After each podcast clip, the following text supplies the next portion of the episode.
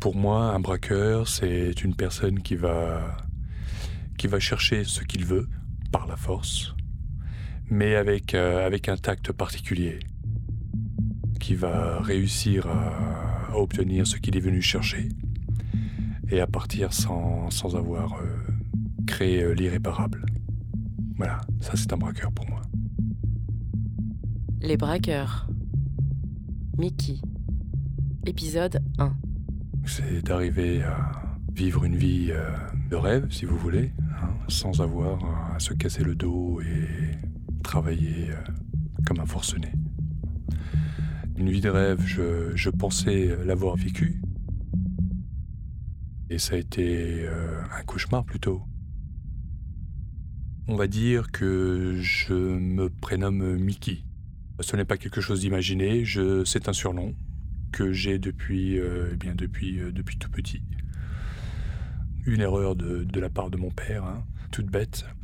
J'ai hérité d'un prénom euh, sur mes documents français et d'un autre sur mes documents serbes, hein, parfaitement légalement. Et pour euh, tout simplement euh, faciliter les choses, ma mère a dit bon, ni l'un ni l'autre, c'est Mickey et puis voilà. J'ai aujourd'hui 49 ans.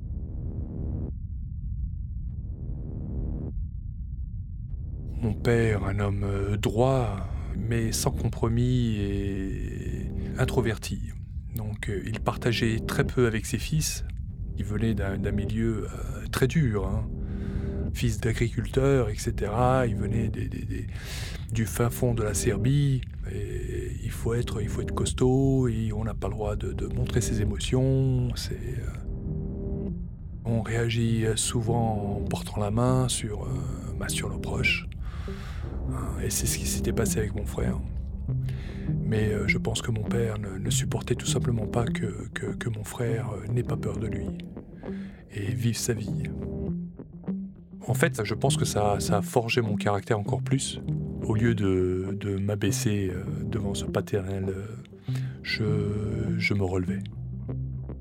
Et mon frère aîné, de qui j'étais très proche, pour moi une idole, une sorte de père, hein, qui menait une vie de hors-la-loi, fait beaucoup parler de lui, sans jamais avoir versé de sang. Hein, j'en suis particulièrement fier. Je dis ça pourquoi? Parce que j'ai modelé mes faits euh, sur euh, son comportement euh, et celui de son complice. Hein. On les connaissait sous, en tant que gentleman braqueur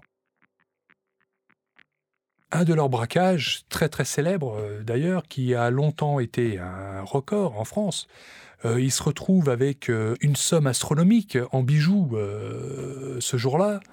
Je parle de, grandes marques, de grands noms, Van Cleef et Arpels ou, Rolex ou Cartier ou je ne sais quoi d'autre. bien évidemment, à la revente à cette époque-là, s'ils en tiraient 15% de la valeur totale, c'était déjà pas mal. Mais ça reste des millions ils se permettent tout parce qu'ils se sont, ils s'étaient vraiment trouvés. C'était plus que de l'amitié entre eux, hein, c'était de l'amour. Hein. Ils ne sont pas nés de la même mère, mais euh, ils étaient frères.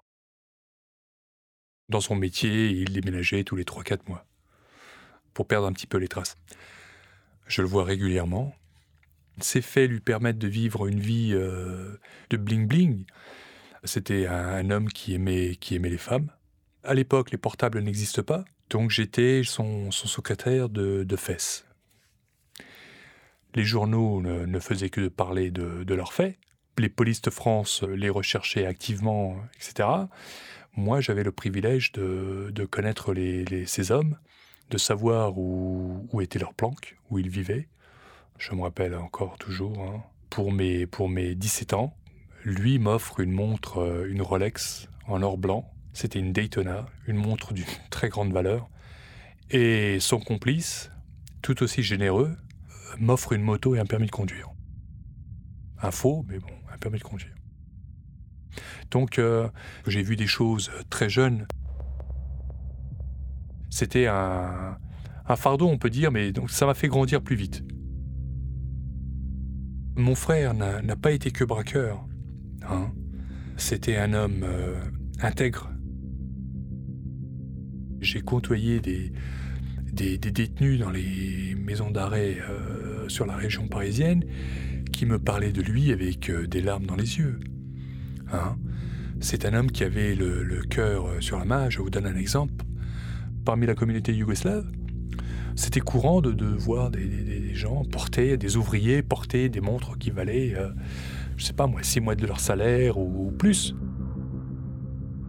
Alors, il ne m'a jamais impliqué volontairement, bien sûr.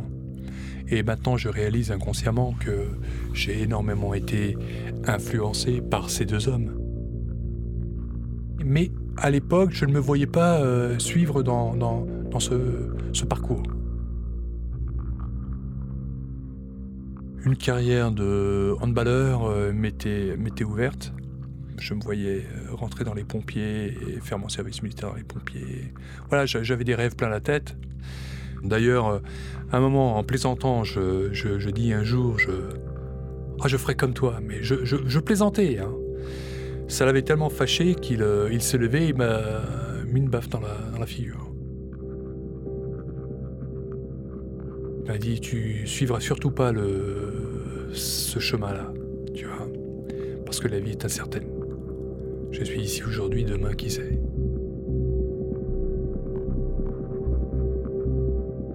À l'âge de 30 ans et brutalement,